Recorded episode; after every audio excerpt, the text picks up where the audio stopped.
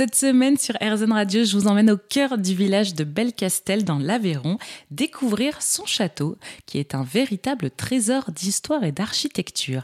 Un château médiéval captivant qui nous offre un mélange de beauté pittoresque à travers son histoire et son territoire. Pour nous en parler, je suis avec Marc Nicolas, responsable développement et événements du château. Bonjour Marc. Bonjour Jessica. Pouvez-vous, euh, pour commencer, nous raconter rapidement un petit bout d'histoire de ce château Belcastel et son lien aussi avec euh, les habitants du village? Bah, L'histoire du château de Belcastel, elle est, elle est ancienne, elle est même peut-être plus ancienne que le village parce qu'on a des traces d'occupation qui datent déjà du 5e siècle avec des cases en coche.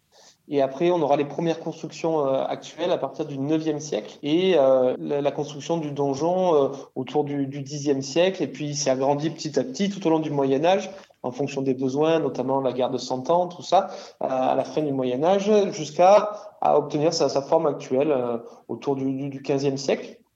Et ce qui s'est passé, c'est qu'après euh, après le Moyen Âge, il a plus trop servi et il a été abandonné petit à petit. Il s'est un peu ruiné. Mmh. Il y a eu une période où il a servi de carrière de pierre, donc il est encore plus tombé en ruine à ce moment-là. Il a fallu attendre, comme vous avez dit, 1973 pour qu'il soit racheté par euh, l'architecte Fernand Pouillon, qui va relancer euh, le château. En fait, il va relancer sa construction. Pendant huit ans, il va travailler avec une équipe euh, d'environ 10 personnes et que avec des techniques médiévales, c'est-à-dire pas de grue, pas d'instruments modernes. C'est ça, c'est qu'en fait, il est, il est vraiment tombé amoureux du lieu. Et, apparemment, euh, de ce qu'on entend, c'est qu'il a vraiment investi toutes ses économies pour ce projet. C'est à peu près ça, non? Ah oui, oui, oui. En fait, lui, il avait toujours, euh, il n'avait jamais eu de maison à lui, à part quand il était enfant, mais euh, il avait toujours vécu là où il, où il travaillait. Donc, il a construit, je sais pas, environ 3 millions de, de, mètres carrés de logements pour les autres. Et il s'était toujours dit, je voudrais faire quelque chose pour moi à la fin de ma vie dans un lieu d'exception. Et il est arrivé un petit peu par hasard à Belcastel. Il allait voir un autre château ailleurs. Et finalement, quelqu'un l'a mené ici. Et quand il a vu le château, cette espèce de, ruine romantique envahie par la végétation, il s'est dit euh, c'est là, c'est sûr. Et euh, il a fait des recherches et il s'est lancé dans, dans la reconstruction.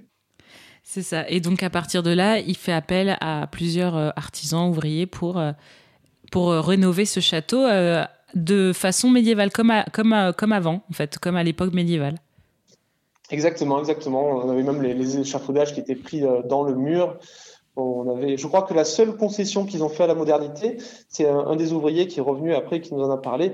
Il, euh, nous a dit qu'ils avaient vraiment insisté les ouvriers pour avoir au moins une bétonnière, pour pas euh, simplement mélanger le, le, le, mortier à, la pelle par terre, mais au moins avec ça. Et c'est la seule concession à la modernité qu'ils ont fait. Donc un château qui est rénové dans les années 70, comment ça se fait que c'est redevenu un lieu touristique aujourd'hui? Alors euh, donc euh, Fernand Pouillon nous a quittés en 86. Et c'est sa compagne de l'époque qui a, qui a, hérité du, du château. Et ne, ne, pouvant pas l'entretenir, elle euh, l'a vendu en, en, 2005 à la propriétaire actuelle, qui euh, comme Fernand Pouillon, euh, elle a vu le château, elle a dit oh, c'est là, c'est cet endroit, euh, je me sens appelé. Et alors euh, donc cette propriétaire qui est toujours la propriétaire actuelle, elle s'appelle Heidi Lee et elle est de New York. Mm. Donc il a fallu un sacré coup de foudre pour lui faire traverser un océan et venir s'installer dans ce château et faire tous les travaux nécessaires pour qu'il soit accessible au public. Alors aujourd'hui, quelles sont les caractéristiques, les particularités architecturales euh, les plus remarquées en fait du château? Alors, on fait partie des rares châteaux médiévaux qui a un pont-levis au-dessus de douves en eau. Euh, il y a un énorme donjon carré euh, je pense que je me trompe pas, il fait de, faire dans les 30 mètres de haut, peut-être plus. Et il est basé du coup sur une chapelle qui est ancienne et on, elle est tellement ancienne qu'on n'arrive pas à être sûr de à quel point. Mais euh, ça pourrait être avant l'époque pré-romane.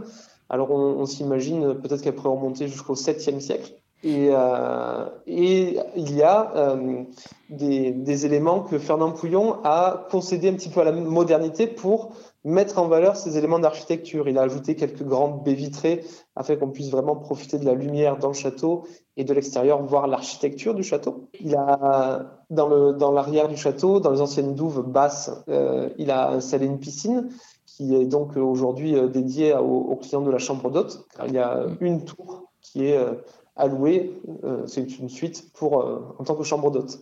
D'accord. Euh, un lieu touristique aujourd'hui, mais alors on va revenir un petit peu sur l'histoire de ce château. Est-ce qu'il y a des légendes ou des histoires intéressantes associées à ce château Belcastel? Alors on, a différentes, euh, différentes légendes. Il y en a une qui date euh, de la fin du Moyen Âge, où un des, seigneurs de Belcastel, qui était à ce moment-là la famille de Sognac, avait un, un, ennemi juré qu'il a pourchassé euh, jusque dans ce qui était à l'époque le Nouveau Monde, donc il est parti en, Amérique pour le pourchasser. Mhm. Et ce qui fait qu'aujourd'hui, euh, la famille de Sognac, elle est plus grande euh, à la Nouvelle-Orléans qu'en France. Ils ont le, nom a un peu évolué en, en Sognac, mais, mais il y en a beaucoup là-bas et ils forment une communauté qui est en lien avec nous, on est, en contact avec eux. Après, on a la légende de, de la Dame Blanche, alors, plus on cherche et plus on se rend compte qu'on est sur de la légende, mais euh, l'histoire veut que euh, un des seigneurs euh, rentrant de, bataille tombe sur son épouse avec son amant. Et s'ensuit une, bataille assez épique les, entre les deux hommes, dans laquelle un est tué sur le coup et l'autre blessé mortellement. Mais le plus triste, c'est la femme qui sera jetée par la fenêtre et qui, euh, depuis, euh, parfois se manifesterait dans, le château euh, en murmurant aux hommes mariés. et oui, un, château un peu hanté. on dirait. Toujours dans le drame et l'amour, hein, ça, marche plutôt bien ce genre d'histoire. en tout cas, c'est un château qui a su redorer son image depuis sa rénovation. Aujourd'hui, quel est le lien entre le château de Belcastel et les habitants du village? Il faut savoir que la reconstruction du, château euh, a aussi relancé la vie dans le village, déjà dans les années 70-80, euh, puisque Fernand Pouillon avait acheté euh, quelques maisons dans le village pour aussi les retaper. Et euh, les autres habitants du village ont aussi commencé à reconstruire leurs maisons. Et ça, ça a donné cette unité, puisqu'il a été reconstruit dans le même, la même décennie. Et ce qui fait une unité visuelle et euh, sociale entre le château et le village. Et aujourd'hui, c'est euh, une, une, synergie entre les deux. Par exemple, euh, le, le, village est classé plus beau village de France depuis la, parmi les plus beaux villages de France depuis la sa restauration. Mmh. Et euh, donc les, les, les, gens viennent visiter le village. Je crois qu'il y a presque 80 000 visiteurs dans le village chaque année. Et ils en profitent euh, souvent pour venir visiter le château.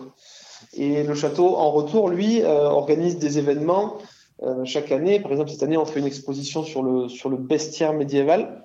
Avec, euh, il y a six créatures qui sont animées, qui sont dans le jardin du château. Elles sont taille réelle. Donc, on a, par exemple, vous pouvez venir voir une, une licorne pouvez voir un basilic, un griffon, un cerbère. Merci beaucoup Marc Nicolas de nous avoir partagé l'histoire du château de Belcastel dans l'Aveyron. Évidemment, si vous voulez en savoir plus, je vous invite à aller sur leur site internet châteaubelcastel.com et évidemment on mettra toutes les informations sur rzn.fr. Merci beaucoup Marc Nicolas.